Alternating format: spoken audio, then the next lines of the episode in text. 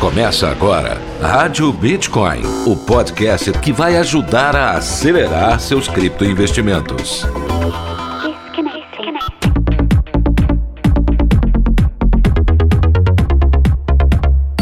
Olá, criptoinvestidores! Está começando mais um episódio da Rádio Bitcoin.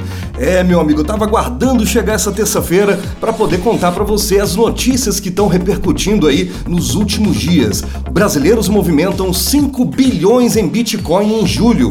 Banco Central estuda a possibilidade de integração entre real digital e contratos inteligentes. E Mastercard pretende se integrar às criptomoedas. Eu sou o Pedro Bala e tô trazendo essas notícias pra gente conversar hoje nesse episódio do Giro de Notícias da Rádio Bitcoin. É logo após a vinheta. Rádio Bitcoin. Um oferecimento Bitcoin to You, a principal corretora de investimentos em ativos digitais do Brasil. Invista no seu futuro. Invista em criptomoedas. Vem para Bitcoin to You.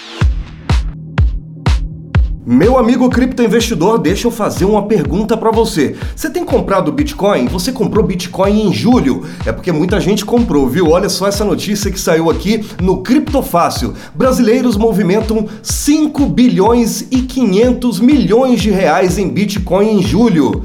Pelo segundo mês consecutivo, o volume de bitcoins negociados no Brasil recuou no relatório do CoinTrade Monitor. Em julho, as exchanges que operam em solo nacional declararam ter movimentado cerca de 30 mil bitcoins, o equivalente a 5 bilhões 450 milhões de reais. Ou seja, o volume em bitcoin é 19% inferior ao negociado em junho, que ficou na casa dos 37 mil bitcoins. Vale destacar que no mês de junho, o volume de bitcoins transacionados no país já havia registrado um retrocesso de 29% em relação a maio. Para o levantamento, o site coletou os dados das APIs disponibilizadas por 32 corretoras de 1 a 31 de julho, incluindo a Binance, Mercado Bitcoin e a Bitcoin to You. Ao longo do mês de julho, o preço do Bitcoin variou de cerca de 30 mil dólares a quase 42 mil dólares. Além disso, considerando o valor em reais, a criptomoeda líder em valor de mercado cresceu 27% no mês de julho. Nesse período, o dia que registrou a maior movimentação de Bitcoin foi em 26 de julho, com 2.400 mil Bitcoins movimentados, ou seja, cerca de 474 milhões de reais na cotação da moeda hoje. É muito dinheiro, hein, criptoinvestidor? Pensa só, e tem gente que ainda não conhece o mercado cripto, mas como pode 5 bilhões, mais de 5 bilhões de reais negociados em um único mês, hein, no mês de julho. Significa que o mercado cripto está crescendo demais aqui no Brasil, mesmo em queda, né? Caiu em relação a junho, junho já havia caído em relação a maio, mas mesmo assim são volumes bastante expressivos. E agora com o mercado em alta, o mercado retomando, né? O que se espera é que o mês de agosto seja um mês de retomada também nesse valor total negociado por mês aqui no Brasil. Rádio Bitcoin. Bitcoin. Essa notícia saiu no Cointelegraph, olha só que legal. Banco Central estuda a possibilidade de integração entre o real digital e contratos inteligentes no Ethereum, Polkadot e Cardano. O Banco Central do Brasil estuda a possibilidade de integração entre o sistema do real digital e contratos inteligentes construídos em blockchains públicas como o Ethereum, Polkadot, Cardano, Solana, entre outras. Segundo revelou o Banco Central ao Cointelegraph, o tema será parte dos debates promovidos pela instituição em torno do real digital e que podem servir como balizador para as ações do Banco Central na construção da versão digital do real. O Banco Central informou que o tema será abordado no webinário previsto para setembro deste ano. Ainda de acordo com o Banco Central, a incorporação ao sistema de pagamentos de tecnologias que fomentem novos modelos de negócios é um ponto-chave dos estudos sobre o real digital. Assim, tal qual o Ethereum, o Banco Central poderia criar com o real digital uma grande plataforma que permitiria ao setor privado desenvolver aplicações próprias que se conectam a essa rede. Porém, diferentemente da blockchain do Ethereum, essa criação seria uma espécie de Layer 2 ou parachains.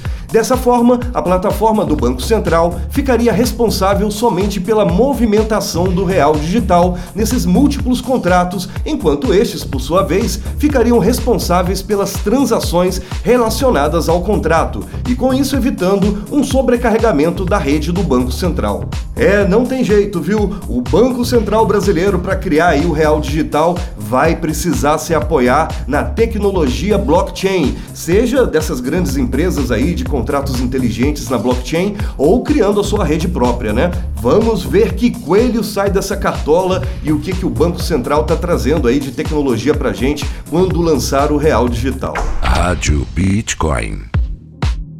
E olha só essa notícia que saiu no portal Criptonizando. Mastercard pretende se integrar às criptomoedas. À medida que a adoção das criptomoedas entra em um estágio de crescimento em escala mundial, as plataformas de serviços financeiros tradicionais estão tentando se adaptar ao novo ecossistema financeiro. Para manter sua importância nesse setor, processadores de pagamentos como a Mastercard e Visa pretendem usar sua grande base de clientes e alcance internacional para se adaptar ao setor das criptomoedas.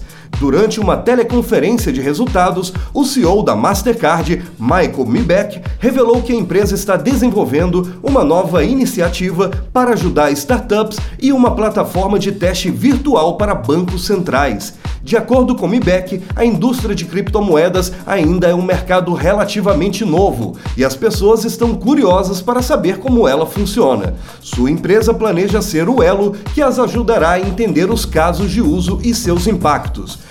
Mibeck observou que a empresa tem experiência em seu campo de atuação e está preparada para fornecer aos bancos centrais todos os serviços de que precisam, especialmente com a tendência de crescimento das moedas digitais estatais.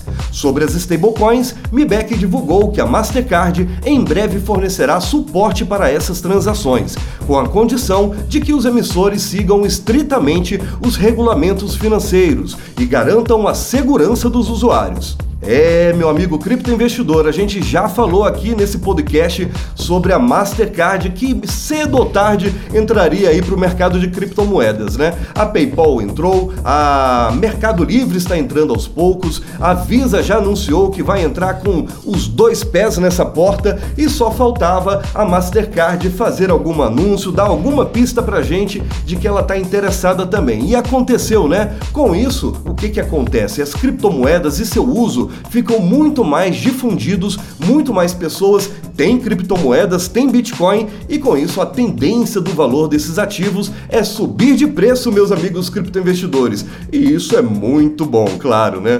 Gente, muito obrigado por acompanhar mais esse giro de notícias aqui da Rádio Bitcoin. Eu quero divulgar minhas redes sociais. Olha, eu nunca divulguei aqui as minhas redes sociais. Você quer me encontrar no Facebook, no Instagram, no Twitter ou quem sabe no LinkedIn, você digita Pedro Bala Cripto. Aí você me adiciona lá e a gente fica amigo também pelas redes sociais, tá legal? Quero divulgar também que toda terça-feira tem esse giro de notícias, mas que de segunda a sexta-feira a Sabrina Coin também faz o giro de notícias lá nos stories do Instagram, viu? Sempre às 18 horas, você não pode perder não. Gente, então quinta-feira estamos de volta, a gente se encontra lá. Tchau, fui! Rádio Bitcoin. Os conteúdos publicados no podcast Rádio Bitcoin não são sugestões de investimento. Seja responsável com seu dinheiro, se inspire com nossas opiniões e tome suas próprias decisões.